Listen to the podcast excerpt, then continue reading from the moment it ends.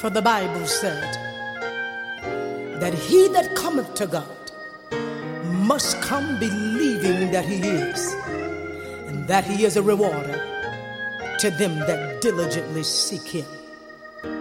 Come on, everybody. Let's call Jesus. Jesus,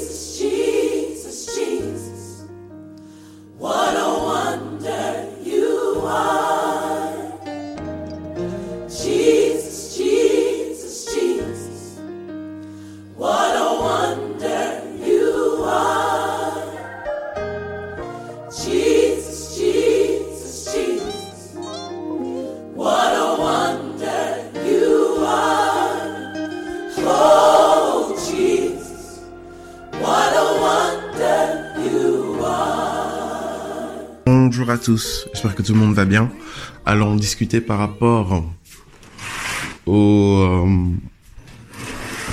différentes flèches enflammées finalement. Donc ça c'était à la base. Et on est, euh, on a développé euh, la première flèche enflammée ou le premier domaine que les flèches enflammées atteignaient. Et c'était le raisonnement. On a parlé des différents faux raisonnements comment les raisonnements pouvaient euh, influencer notre manière de réfléchir. Et c'est en lien avec euh, la parabole du semeur en fait. Si vous regardez la première euh, catégorie de personnes de la parabole du semeur, c'est les personnes qui reçoivent la parole et qui ne la comprennent pas. Et pourquoi ils ne la comprennent pas? Parce que leur raisonnement ne leur permet pas de capter la pensée de Dieu.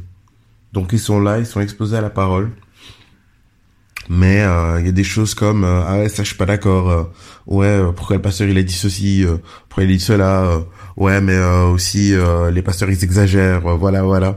Tout ce genre de réflexion etc lorsque vous recevez une parole on va vous pousser à remettre en cause ben l'ensemble de la parole. Ou sans que vous puissiez le comprendre ou le savoir ça va vous fermer en fait Est-ce que la parole devait réellement euh, procurer ou est-ce que la semence devait vraiment euh, s'apposer dans vos cœurs en fait? Et Donc le raisonnement va être le premier obstacle. Ça a bloqué. Et euh, l'ennemi va, tout faire pour que votre raisonnement soit euh, en opposition avec la pensée de Dieu pour justement que que vous soyez exposé à la parole de Dieu ou pas, vous ne puissiez pas porter du fruit et que vos vies ne puissent pas changer, que vos vies ne deviennent pas des témoignages. Ok? Euh, ensuite, la deuxième, euh, je vais dire, le deuxième domaine que l'ennemi va attaquer, c'est euh, toujours un peu en lien avec le raisonnement, ou plutôt notre manière de voir les choses. Et c'est la notion de persévérance. Hein, deuxième euh, catégorie, bon, c'est les personnes qui reçoivent la parole et qui l'acceptent avec joie. Donc ça veut dire qu'au niveau de la compréhension, ils ont compris la parole en fait. Ils ont compris la parole, ils ont reçu la parole, ils ont dit ok voilà, Dieu m'aime, Dieu veut faire ça dans ma vie, waouh, je suis boosté. Merci Seigneur. Et je pense qu'il y a énormément de personnes qui sont comme ça.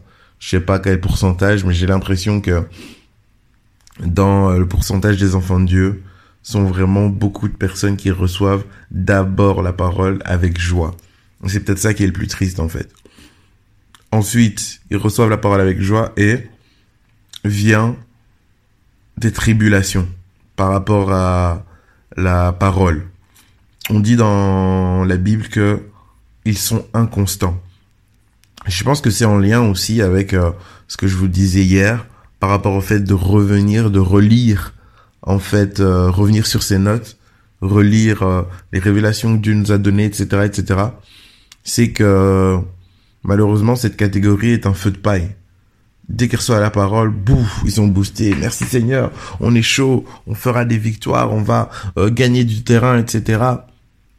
Et puis quand on rentre chez nous, c'est comme si on avait oublié en fait tout ce que on venait de recevoir.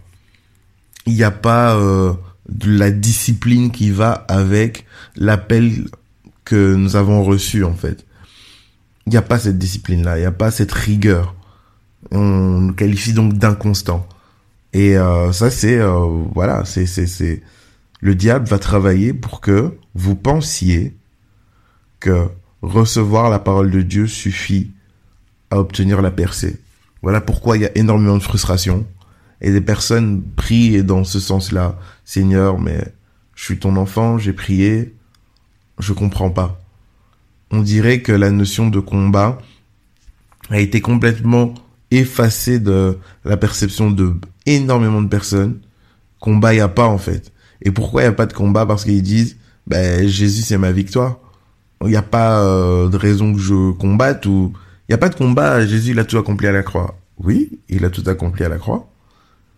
Et c'est parce qu'il a tout accompli à la croix que tu peux rentrer dans un combat. S'il n'avait pas tout accompli à la croix, tu ne pourrais pas combattre contre les forces des ténèbres. Tu n'as pas la puissance. Ce qui te permet d'avoir la puissance, ce qui te permet d'avoir l'autorité, ce qui te permet de gagner du terrain, ce qui te permet de te positionner, ce qui te permet de combattre, c'est l'œuvre qui s'est passée à la croix. Et tu ne combats pas comme ne sachant pas quelle est l'issue du combat, tu combats en ayant déjà la victoire. Donc c'est une question de positionnement et finalement le plus important pour un enfant de Dieu, c'est la discipline et la persévérance. Parce que tu sais que tu as la victoire. Le combat en lui-même, c'est réellement croire que j'ai la victoire et rester dans la position dans laquelle je suis, dans la position dans laquelle je dois être pour voir cette victoire se manifester. J'y crois, je reste positionné et j'obtiendrai la victoire. C'est l'issue du coup, enfin, c'est ça vraiment le, le nœud, le cœur du combat. La persévérance, la discipline. Et malheureusement, beaucoup d'enfants de Dieu sont des feux de paille et reçoivent la parole avec joie. Et dès qu'il y a quelque chose qui s'oppose à cette parole, ça, ça éclate en fait. Donc prenons-en conscience. On va un peu méditer là-dessus.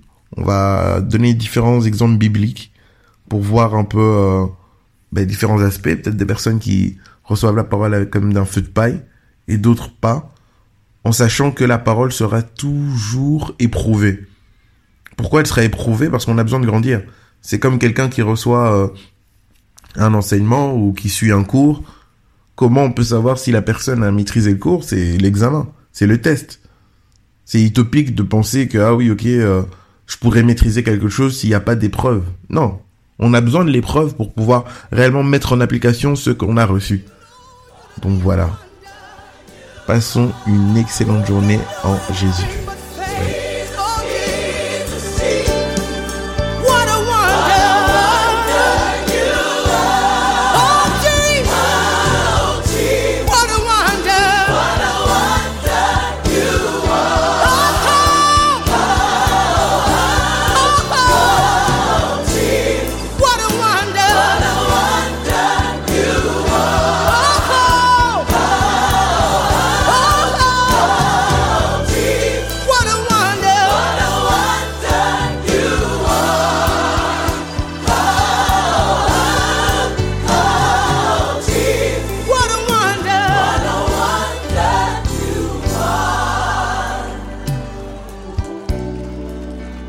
You're a wonder.